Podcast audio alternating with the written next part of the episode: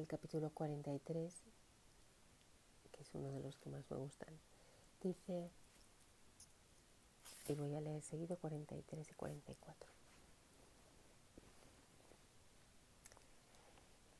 Yo, naturalmente, no sé bien qué es la vida, pero me he determinado a vivirla. De esa vida que se me ha dado, no quiero perderme nada.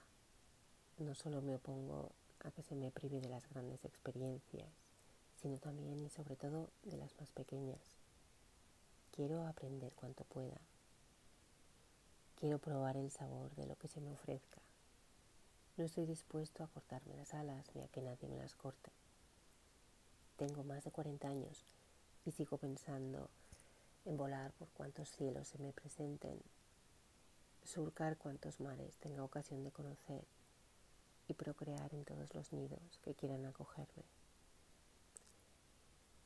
Deseo tener hijos, plantar árboles, escribir libros. Deseo escalar las montañas y bucear en los océanos. Oler las flores, amar a las mujeres, jugar con los niños, acariciar a los animales. Estoy dispuesto a que la lluvia me moje y a que la brisa me acaricie, a tener frío en invierno y calor en verano. He aprendido que es bueno dar la mano a los ancianos, mirar a los ojos de los moribundos, escuchar música y leer historias. Apuesto por conversar con mis semejantes, por recitar oraciones, por celebrar rituales. Me levantaré por la mañana y me acostaré por la noche. Me pondré bajo los rayos del sol, admiraré las estrellas, miraré la luna y me dejaré mirar por ella. Quiero construir casas y partir hacia tierras extranjeras, hablar lenguas, atravesar desiertos, recorrer senderos, oler las flores morder la fruta, hacer amigos, enterrar a los muertos, acunar a los recién nacidos.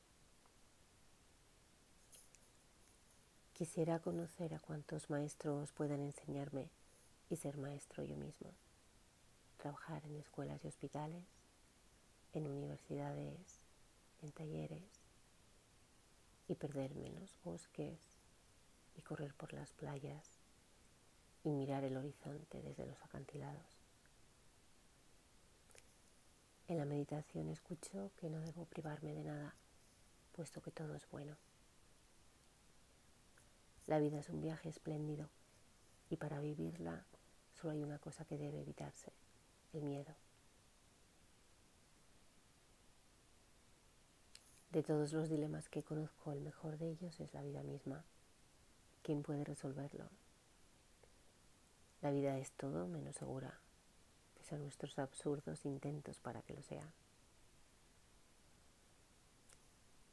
O se vive o se muere, pero quien decida lo primero debe aceptar el riesgo. Estamos a la mesa, ante el tablero, todo se ha conjurado para que cojamos el cubilete, lo agitemos y echemos los dados. Me entristece pensar que hay muchos que tienen ese cubilete entre sus manos y que hasta llegan a agitarlo, pero sin permitir que esos dados, juguetones y ruidosos, salgan disparados y rueden sobre el tablero. Y me entristece que haya muchos que pasen la vida con la mirada puesta en ese tablero, pero sin decidirse a jugar jamás. Muchos que dudan sobre si deberían o no sentarse a la mesa del banquete, dispuesta para ellos. Muchos que van al río y no se bañan, o a la montaña y no la suben, o a la vida y no la viven o a los hombres y no les aman. Tengo la impresión de que la meditación se ha inventado solo para erradicar el miedo.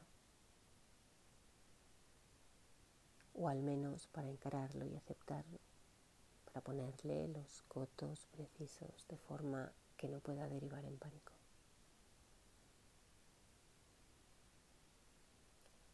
Se puede vivir sin pelear contra la vida.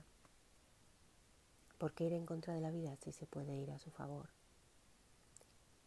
¿Por qué plantear la vida como un acto de combate en lugar de como un acto de amor? Basta un año de meditación perseverante o incluso medio para percatarse de que se puede vivir de otra forma. La meditación agrieta la estructura de nuestra personalidad hasta que de tanto meditar la grieta se ensancha y la vieja personalidad se rompe y como una flor comienza a nacer una nueva. Meditar es asistir este fascinante y tremendo proceso de muerte y renacimiento.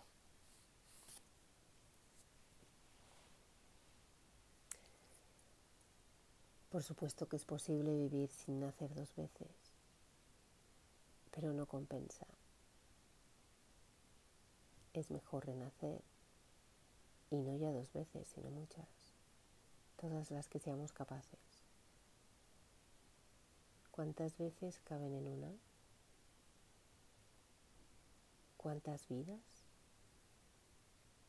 Esto es importante porque la magia de los inicios no la tienen los desarrollos.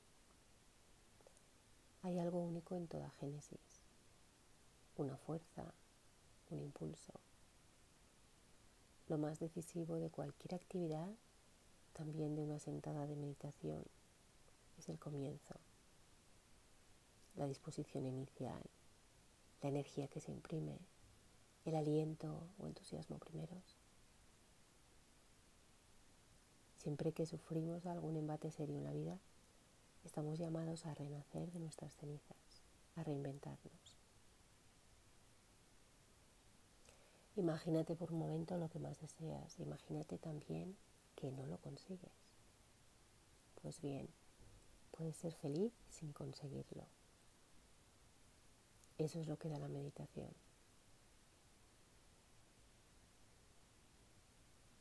La frustración puede elaborarse creativamente, sin resignación.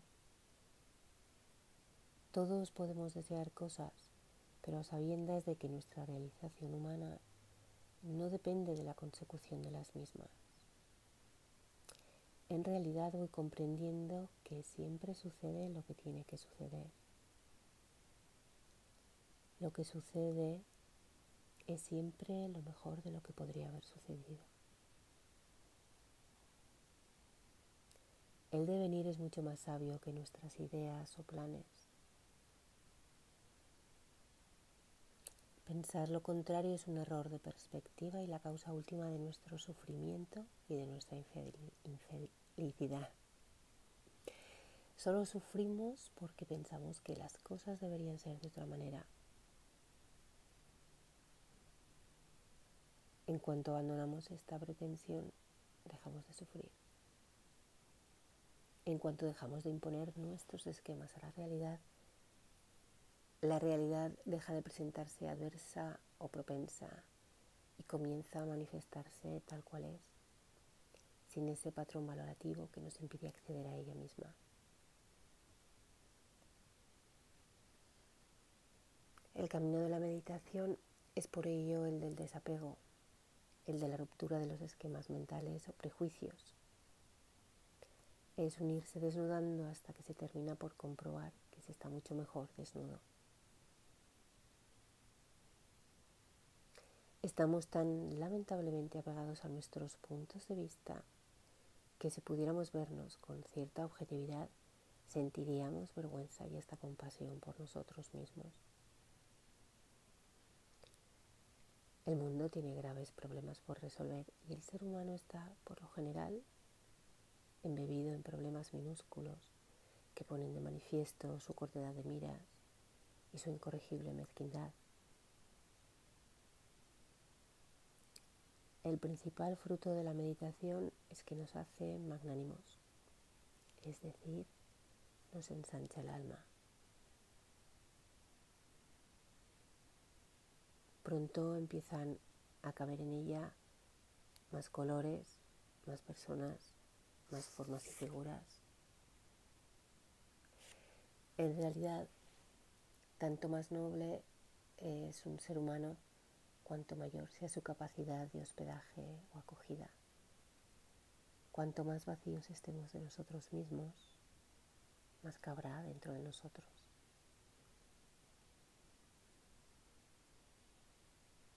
El vacío de sí, el olvido de sí, está en proporción directa con el amor a los demás. Cristo y Buda son, en este sentido, los modelos más insignes que conozco.